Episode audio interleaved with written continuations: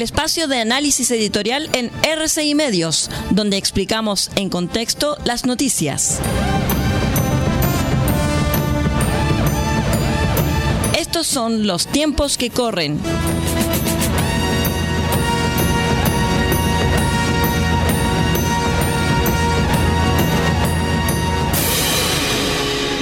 Hola, ¿cómo están? Bienvenidos a esta nueva edición de su programa Los tiempos que corren solamente a través de RCI Medios y sus asociados. Argentina se desahogó.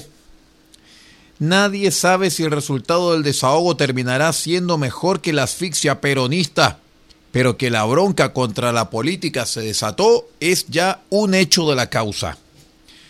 Que se vayan todos, que no quede ni uno solo, y tiene miedo, la casta tiene miedo, vitoreaban los seguidores de Javier Milei en las afueras del Hotel Libertador en Buenos Aires el pasado domingo.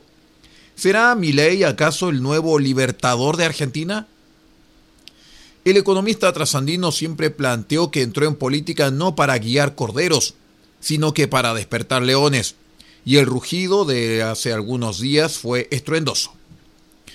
Javier Milei, candidato de La Libertad Avanza, irrumpió con todo y contra todos. Nuevamente, el establishment, entre la miopía y cierta arrogancia, no fue capaz de prever el fenómeno.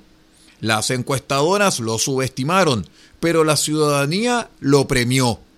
Lo más probable es que Milei pase a la segunda vuelta y si el clivaje de la elección es el de la casta versus lo nuevo, puede ganar. El secreto de su éxito fue una fórmula relativamente sencilla. Copar el sentimiento de carestía económica y de inseguridad galopante, añadiéndole una intensa narrativa antipolítica. Para mi ley, los políticos son todos chorros, o sea, ladrones, farsantes, ineptos y embusteros. Paradójicamente, el recurso de la antipolítica es su herramienta política más efectiva. Bullrich, la candidata de Juntos por el Cambio, también propone mano dura contra la delincuencia y una reforma económica ambiciosa, aunque ni de cerca de la dolarización y aniquilación del Banco Central de Milley. Pero la diferencia entre ella y Milley es que ella es una político tradicional, es parte del problema, no de la solución, diría el líder de la Libertad Avanza. El fenómeno Milley, que se asienta con fuerza detrás de la cordillera, fácilmente puede convertirse en un producto de exportación no tradicional que atraviese los Andes. En Chile ya hay indicios de antipolítica.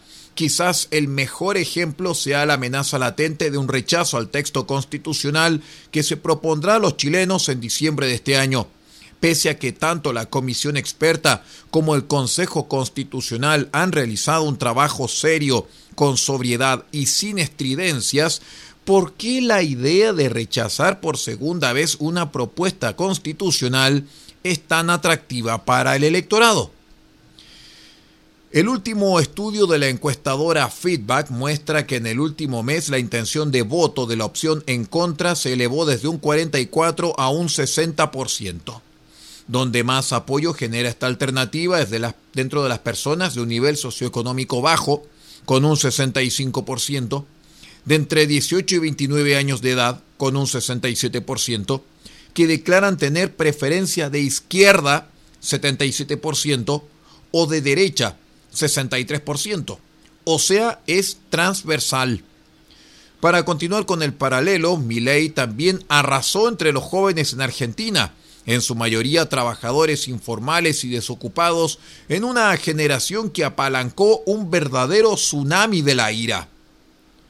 Los chilenos han experimentado un amplio tren de emociones hacia el proceso constituyente desde el estallido delictual en octubre de 2019 en adelante. Ilusión, entusiasmo, rabia, desilusión e indiferencia. La ilusión vino de la mano de una clase dirigencial demagógica que prometió que todos los problemas en Chile serían resueltos cambiando la constitución. El entusiasmo se reflejó en ese 78% del plebiscito de entrada en el que los ciudadanos apoyaron la idea de impulsar una nueva Carta Magna redactada por un órgano 100% electo. La rabia afloró cuando los convencionales comenzaron a mentirle a la gente, desde el burdo fraude de Rojas Vade hasta la bochornosa forma en que se condujo el proceso y para qué hablar del contrabando ideológico que intentó trasvestir causas sobreideologizadas e identitarias con las demandas del pueblo, entre comillas. Esa rabia le dio fuerza vital a la opción rechazo, que se impuso por un contundente 62% en el plebiscito de salida. Algunos rechazaron por rabia, otros por miedo. Luego vino la desilusión. Si ya nos defraudaron, ¿por qué ahora las cosas serán diferentes? comenzó a preguntarse la gente.